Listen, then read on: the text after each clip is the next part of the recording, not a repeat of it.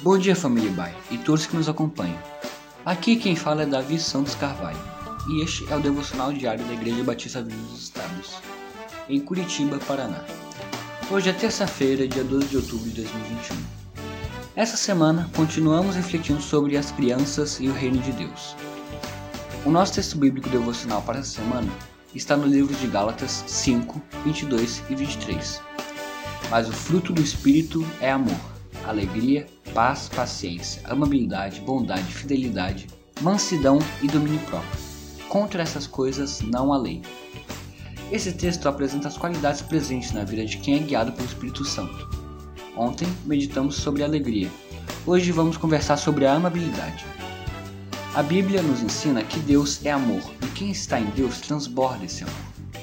O amor é muito mais que um sentimento de profunda afeição por algo ou alguém. É a atitude que nos leva a querer o melhor para quem amamos.